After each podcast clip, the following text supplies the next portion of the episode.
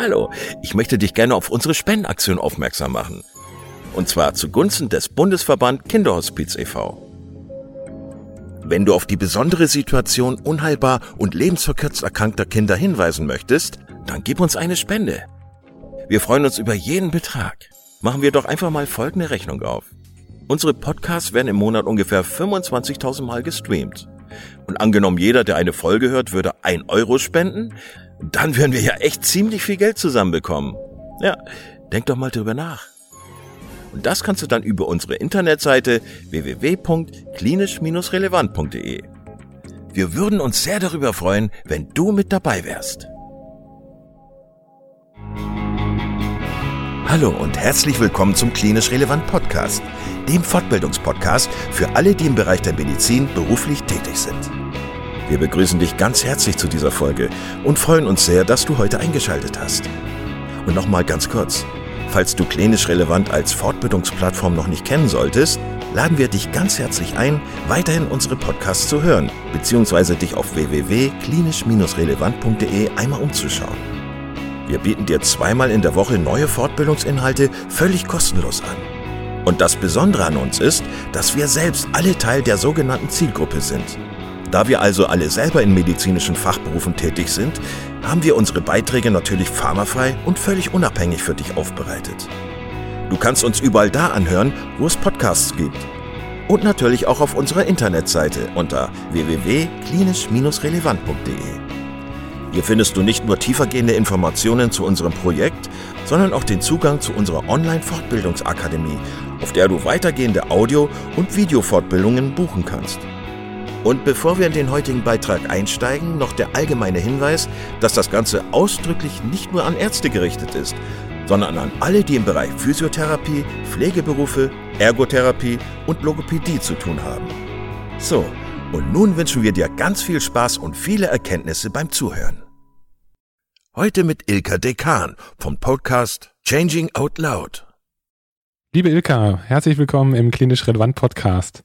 Danke, dass du dir heute Zeit genommen hast. Wer bist du und was machst du? Ja, lieber Kai, vielen lieben Dank in die Einladung eines meiner Lieblingspodcasts, denn ja, klinisch relevant, weißt du, ist für mich so ein Lernpodcast. Da erfahre ich sehr viel baue mein medizinisches Wissen auf und du hast wirklich immer so spannende Gäste. Deswegen freue ich mich sehr, heute hier zu sein. Wer bin ich? Ja, seit über 20 Jahren bin ich im Gesundheitswesen aktiv. Die meiste Zeit davon war ich in einer Krankenversicherung, zuletzt dort als Geschäftsführerin für Finanzen Controlling und auch für dieses Thema digitale Transformation. Das ist so das, was mich auch wirklich antreibt. Und ja, ich wollte gerne im Gesundheitswesen noch mehr bewegen. Deswegen bin ich jetzt Geschäftsführerin von Inno3. Das ist ein Unternehmen, wo wir Gesundheitsinnovation noch viel stärker in den Markt bringen wollen. Ich glaube nämlich daran, dass echte Innovationen wirklich diese sektorenübergreifende Zusammenarbeit brauchen dass wir alle Perspektiven auch wirklich involvieren müssen, vom Kunden bis zum Patienten bis hin zu Medizinern, dem Krankenhaus, den Krankenversicherungen. Und genau hier engagiere ich mich mit Inno3, Gesundheit aus allen Perspektiven weiterzuentwickeln und wirklich innovative Lösungen, die auch helfen, in den Markt zu bringen. Ja, vielen Dank, Ilka, für das Kompliment und für deine Vorstellung. Ich hatte ja das Vergnügen, dass ich dich ähm, persönlich kennenlernen durfte auf der Startup Praxis dieses Jahr in Münster. Sag nochmal, welche Berührungspunkte du mit der Medizin aktuell hast. Ja, die größten Berührungspunkte sind eigentlich in der Projektarbeit. Ich habe in den vergangenen Projekten ganz oft mit Ärztinnen, mit Ärzten, mit Pflegepersonal, mit Kliniken zusammengearbeitet, damit tatsächlich Lösungen entstehen, die für alle hilfreich sind. Zum einen, um die Probleme vom Heute zu lösen, aber auch in die Zukunft gedacht. Also ganz oft haben wir auch so in die Zukunft überlegt, was brauchst du denn zukünftig in der Medizin? Was könnte wirklich helfen, einen Behandlungserfolg zu sichern? Oder einen Behandlungserfolg noch besser vorauszusagen, um dann den richtigen Weg zu gehen. Und das sind Themen, die mich interessieren. Ja, ich bin keine Medizinerin vom Beruf her. Ich lese sehr viel und versuche eher wirklich so den Blick von oben drauf aufs gesamte System zu wahren. Und letztens war ich bei einer Veranstaltung eingeladen. Das war der Bundeskongress der Medizinstudenten. Und das sind immer Punkte, die mir wichtig sind, wirklich in den Austausch zu kommen. Was beschäftigt gerade die Menschen? Und ja, was brauchst du denn dann zukünftig auch? Ja, das bringt mich direkt äh, zu meiner nächsten Frage. Welche Herausforderungen siehst du denn auf uns Behandler, aber auch auf die Gesellschaft an sich im Bereich der Medizin zukommen? Ja, das ist wirklich eine gute Frage und eine spannende Frage. Da würde mich auch gleich dein Blick nochmal interessieren dazu, Kai. Was mich fasziniert ist, dass sich ja angeblich medizinisches Wissen mittlerweile binnen 73 Tagen verdoppelt. Und ich glaube, die größte Herausforderung ist, dass wir Menschen dieses Wissen gar nicht so beherrschen können. Ich versuche mal so fünf oder zehn Jahre vorauszudenken und mit dir jetzt vielleicht so in die Zukunft zu schauen. Wie sehe ich dann Mediziner, Medizinerinnen? Ich denke, dass ein Arzt stärker durch neue Technologien und neue Anwendungen unterstützt wird bei seiner Arbeit. Er wird dadurch stärker begleitet, in der Hoffnung auch entlastet. Es stehen eben ja viel mehr Informationen, viel mehr Datenpunkte zur Verfügung, bis hin zu Echtzeitdaten, die gewonnen werden. Und im Idealfall ist es so, dass diese im Vorfeld wirklich ausgewertet werden, dass Auffälligkeiten erstellt werden, dass ein Handlungspfad vorgeschlagen wird und auch eine Medikation erstellt wird. Ich fand ja mal die Folge von dir total spannend, der digitale Zwilling in der Medizin vom Professor Dr. Tjalf Ziemsen von der Uni Dresden wo es ja darum geht, dass die Entwicklung von digitalen Zwillingen von Personen so ein digitales Abbild von einem Menschen schafft und man dann abstrahieren kann, welches Vorgehen ist denn jetzt tatsächlich am erfolgsversprechendsten. Es ging bei ihm so um das Thema MS. Und das finde ich unheimlich spannend, wie sich dann noch Medizin verändert, auch das, was man tatsächlich tun muss. Ich hoffe, dass durch diese Information und die Vernetzung der Daten, dass wir Dinge individueller bewerten, also es gibt ja dieses einfache Beispiel bei den koronaren Erkrankungen, dass eben die Symptomatik bei Mann und Frau ja sehr unterschiedlich ist und das natürlich auch, wenn ja die Herkunft unterschiedlich ist aus dem asiatischen Raum, europäischen Raum, dass es da auch Unterschiede gibt. Meine Hoffnung ist, dass Behandlung dadurch individueller ist, dass wir schneller Dinge erkennen, dass Auffälligkeiten uns ins Auge springen, weil vorher Technologie diese Informationen schon vernetzt hat, mit aktuellem Wissen angereichert hat und uns dann auch Hinweise gibt. Was ich mir dadurch auch erhoffe, ist, dass Behandlung wieder menschlicher wird, dass bürokratische Aufgaben minimiert werden und Ärzte entlastet werden, um eigentlich das zu tun, was ihnen ja am Herzen liegt, weswegen sie vielleicht Arzt oder Ärztin geworden sind. Ne? Also dass im ersten Moment mehr Zeit entsteht, die Bürokratie im Idealfall durch Sprachunterstützung automatisiert abläuft und ja, im ersten Schritt überhaupt, dass mal die Zeit für die Patienten besteht, dass auch mit den Patienten gesprochen werden kann. Das wiederum heißt dann aber auch, dass das Thema Patienten-Arzt-Kommunikation wichtiger wird, wenn wir eben durch Technologien unterstützt werden. Dass diese Fähigkeit wichtig sein wird, Symbiosen einzugehen mit der Technologie und auch eine Offenheit besteht, das wirklich nutzen zu können. Und damit diese Technologien auch dann richtig eingesetzt und entwickelt werden, brauchen wir wiederum aber auch die Ärztinnen und Ärzte, damit diese Innovationen begleitet werden, damit die Erwartungen, Erfahrungen aus der Vergangenheit mitentwickelt werden und das Ganze auch in die richtige Richtung geht. Mich würde jetzt mal interessieren, wie siehst du das eigentlich, Kai? Welche Herausforderungen kommen auf uns zu? Was ist da aus deiner Praxis relevant? Ja, vielen Dank, Ilka, für deine Gegenfrage ähm, und deinen, ja, spannenden Blick auf die Medizin. Ich finde es immer toll, wenn Menschen aus anderen Berufsbereichen auf äh, ja auf bestimmte Probleme schauen. Ich bin ja ein bisschen betriebsblind, weil ich ja auch in dem System selber bin. Aus dem Bauch heraus würde ich sagen, dass das größte Problem und die größten Herausforderungen in den nächsten Jahren und Jahrzehnten sein wird, dass wir dem Personalmangel entgegenwirken müssen.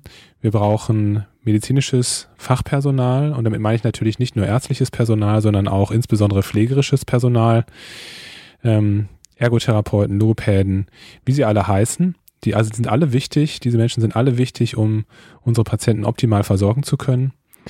Und ja, wo kriegen wir diese Menschen her? Wie können wir diese Menschen qualifizieren? Das werden die großen Herausforderungen in der nächsten Zeit sein. Und die Technik und die Digitalisierung sind Elemente, die uns helfen können, die uns entlasten können im Alltag, aber am Ende brauchen wir Menschen, die mit unseren Patientinnen und Patienten sprechen, die Entscheidungen treffen und die eine menschliche und ja, ethisch vertretbare Medizin machen können. Ilka, vielleicht können wir gleich bei dem Thema Digitalisierung bleiben. Das ist ja auch eins deiner ähm, wichtigsten Themen, wenn ich es richtig verstanden habe Wie schafft man es, die Leute mitzunehmen? Wie schafft man es, das System, in dem wir arbeiten, zu verändern? Welche Herausforderungen und welche Lösungen siehst du da? Eine Riesenherausforderung der Digitalisierung ist, dass sich die Prozesse komplett verändern. Wir können nicht die bestehenden Prozesse nehmen und sie einfach digitalisieren, sondern wenn wir Technologien uns zunutze machen, müssen wir auch diese Prozesse komplett neu denken. Dafür brauchen wir aber wiederum neue Kompetenzen, neue Fähigkeiten. Wir müssen auch offen sein für Neues, zulassen, dass sich vielleicht auch meine Arbeit ändert. Ja, die große Herausforderung bei all den bestehenden Problemen ist, dass wir wirklich in die Zukunft denken, dass wir Dinge hinterfragen, auch das System mal in Frage stellen. Also, wenn ich so dran denke, wie viele Faxe jeden Tag immer noch im Gesundheitswesen verschickt werden, und jetzt sprach ich ja gerade schon vom digitalen Zwilling, da ist so eine Schere da, da, also man kann sich das kaum vorstellen, wie man vom Fax zum digitalen Zwilling kommt, bei all den Problemen, bei der Bürokratie, die da gerade existiert. Wir müssen es aber schaffen, das zu denken. Und es gibt im Innovationsmanagement den Begriff des Leapfroggings. Also so grob übersetzt heißt das, dass man bestimmte Entwicklungsstufen direkt überspringt. Nochmal angefangen bei dem Fax. Man würde jetzt nicht hergehen und sagen, wie bekommen wir denn aus dem Fax jetzt eine E-Mail oder ein PDF-Dokument, sondern was ist das wirkliche Problem? Ah, wir brauchen Datenpunkte und diese Daten müssen miteinander vernetzt werden und dann brauchen wir Auffälligkeiten oder bestimmte Hinweise. Und dann würde man diese Stufen überspringen. Also wir bekommen jetzt alles als PDF oder auch der Patient, die Patientin bekommt jetzt nach Hause ein Dokument, was sie dann ausdrucken müssen und dann ausfüllen, sondern sie bekommen vielleicht eine Anwendung, wo sie entweder mit Sprache oder auch natürlich mit ihrem Handy bestimmte Dinge ausfüllen können. Die Herausforderung ist loszulassen. Auch da wieder, es gibt dieses Kill your own darling. Das, was ich früher einmal vielleicht auch geschaffen habe, wirklich in Frage zu stellen und neu zu denken. Einer der Future Skills, der nennt sich Digital Fluency, also digitale Gewandtheit. Und was ist das? Das heißt, wir müssen nicht nur verstehen, welche neuen Technologien da draußen sind, und wie diese funktionieren und was diese können. Das ist nämlich Digital Literacy, also so digitale Belesenheit. Wir müssen den Schritt weiterdenken. Wir müssen überlegen, welche Herausforderungen haben wir heute? Was sind die Kernprobleme, um diese zu vernetzen mit den neuen Technologien und Lösungen, die es dann gibt? Also eine Freundin von mir sagt immer, we have to connect the dots. Wir müssen die Punkte miteinander vernetzen, Altes loslassen, vielleicht auch mal einen Entwicklungsschritt überspringen um dann wirklich Neues möglich zu machen. Was ist das Health Innovation Center? Ich glaube daran, dass Gesundheitsinnovationen wirklich erst entstehen, wenn wir über die Sektoren hinweg denken, wenn wir uns freimachen von dem und wirklich an den Problem arbeiten. Und deswegen baut mein Team und ich in Leipzig eine Art Reallabor fürs Gesundheitswesen auf, wo wir genau sektorübergreifend Innovationen für die Gesundheitsversorgung entwickeln und erproben wollen. Was entsteht da? Wir schaffen mitten im Zentrum von Leipzig auf 6000 Quadratmeter dieses Reallabor, wo wir alle Perspektiven des Gesundheitswesens und auch darüber hinaus miteinander verbinden wollen. Alle Partner in diesem Ökosystem werden sozusagen dann ein Teil einer echten Innovationscommunity und wir nutzen dort die diversen und auch ja verschiedenen Kompetenzen aller beteiligten Unternehmen. Wir gestalten dort regelmäßige Innovationsformate. Zum einen werden wir auch aktuelle Herausforderungen in konkrete Projektansätze überführen. Zum anderen werden wir auch über die Grenzen hinausdenken und an neuen Geschäftsmodellen zum Beispiel arbeiten und auch an neuen Gedanken, wie zum Beispiel das Thema Disease Interception, also Krankheiten erkennen, bevor sie entstehen oder auch dieses Thema Gesundheitslevel. Wie kann ich mein eigenes Gesundheitslevel als Mensch eigentlich ja erkennen, wo ich da stehe? Wie kann ich es behalten? Wie kann ich es vielleicht sogar steigern? Mit diesen verschiedenen Partnern bündeln wir damit quasi das ambulante Gesundheitswesen mit dem Strang hin zum stationären Gesundheitswesen an einem Ort und vernetzen es dann mit Jungunternehmen, mit Startups, mit etablierten Gesundheitsunternehmen und werden genau an diesen Herausforderungen arbeiten. Vorgesehen ist zum Beispiel ein medizinisches Versorgungszentrum für das Thema Kuration, aber auch so eine Art Prevention Center für dieses Thema gesund bleiben wir werden auch eine innovative Apotheke dabei haben, einen ambulanten Pflegedienst, eine Physiotherapie, ja, ein Sanitätshaus mit angeschlossener Orthopädie und Reha-Technik, Forschungsprojekte werden dabei sein, Krankenversicherungen, aber auch Telemedizinanbieter, Entwickler von Wearables und verschiedenen anderen Devices. Und ich freue mich jetzt schon auf das, was da entsteht. Du bist ja selber Podcasterin, Ilka. Und äh, ich liebe den Titel von deinem Podcast, Changing Out Loud, so heißt, so heißt der Podcast. Hast du Lust, am Schluss noch mal ein bisschen was über den Podcast und seine Intention zu erzählen?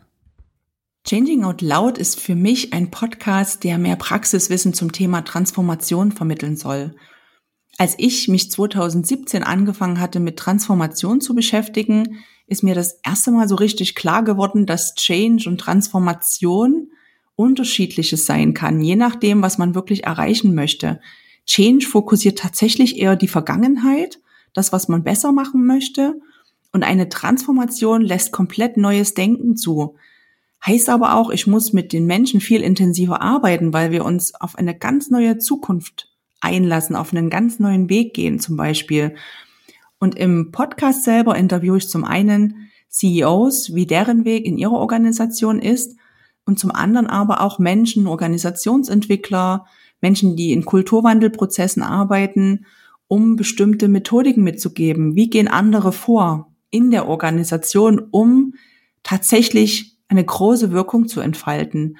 Und im Podcast selber gibt es quasi diese kleinen Lernnuggets, wo man neue Tools kennenlernt, Methoden kennenlernt und es gibt auch die längeren Interviews, wo ich einfach Menschen interviewe, die genau solch eine Transformation schon miterlebt haben, mitgesteuert haben oder auch noch gerade mittendrin sind. Und ja, das sind spannende Beiträge. Wenn ihr euch damit beschäftigen wollt, hört gern rein. Liebe Ilka, vielen Dank für deine wirklich klugen Antworten. Ich wünsche dir noch ganz viel Erfolg mit deinem Podcast Changing Out Loud, also unbedingt anhören, alle Zuhörer, und mit deiner beruflichen Vision. Mach's gut, vielen Dank. Ciao. Vielen Dank, dass ich dabei sein durfte, Kai. Ciao. Vielen Dank, dass du heute wieder zugehört hast und unser Gast gewesen bist. Wir hoffen sehr, dass dir dieser Beitrag gefallen hat und du etwas für deinen klinischen Alltag mitnehmen konntest. Wenn dem so sein sollte, dann wie immer gerne der Aufruf, teile doch diesen Podcast mit deinen Kolleginnen und Kollegen, damit auch andere davon profitieren können. Und du darfst uns natürlich auch eine positive Bewertung bei Apple Podcasts hinterlassen. Wenn du mal Lust hast mitzumachen, denn wir verstehen uns ja als eine offene Fortbildungsplattform, dann bist du ganz herzlich eingeladen, dich zu melden unter kontakt.klinisch-relevant.de. Vielleicht gibt es ja ein Thema, das du ganz spannend findest und wo du dich besonders gut auskennst. Und dann würden wir sehr gerne mit dir sprechen.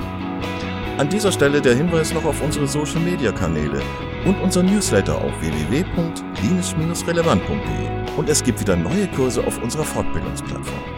Das Ganze ist natürlich nicht nur für Ärzte, sondern auch für Physiotherapeuten, für Pflegende, Ergotherapeuten und für Logopäden konzipiert. Beachte auch, dass du einen 5-Euro-Gutschein bekommst, wenn du dich in unsere E-Mail-Liste für Newsletter einträgst. Dann kannst du mit diesem Gutschein in der Fortbildungsakademie einkaufen, denn da gibt es viele spannende Beiträge. Schau dich doch einfach mal dort um. Also, ich wünsche dir jetzt eine gute Zeit und freue mich schon, wenn du beim nächsten Mal wieder einschaltest. Pass auf dich auf, bleib gesund bis zum nächsten Mal. Ciao.